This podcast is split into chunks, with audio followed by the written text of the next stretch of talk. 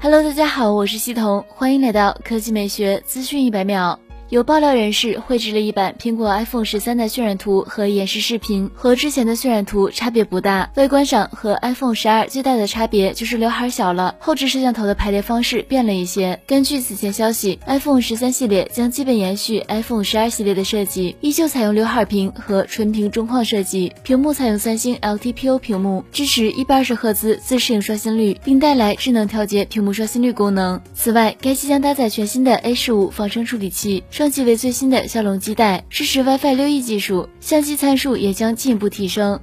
接下来来看小米，小米集团合伙人 Redmi 品牌总经理卢伟斌在微博发起投票，询问用户更喜欢 LCD 屏幕还是 AMOLED 屏幕，共有两万人参与投票，约一点四万人选择了 AMOLED 屏幕，而选择 LCD 的人数为六千零五十一人。卢伟斌表示，去年在微博调研，有不少用户选择了 LCD 屏，原因是更加护眼。今年希望再调查一下用户的偏好。有用户在评论区表示，LCD 永不为奴，原因是寿命长，不累眼，尤其是采用 DC 调光的 LCD 屏，夜间观感良好。不过，也有用户表示，LCD 屏相比高刷新率的 AMOLED 屏存在拖影问题，并且同样存在 PWM 调光的现象。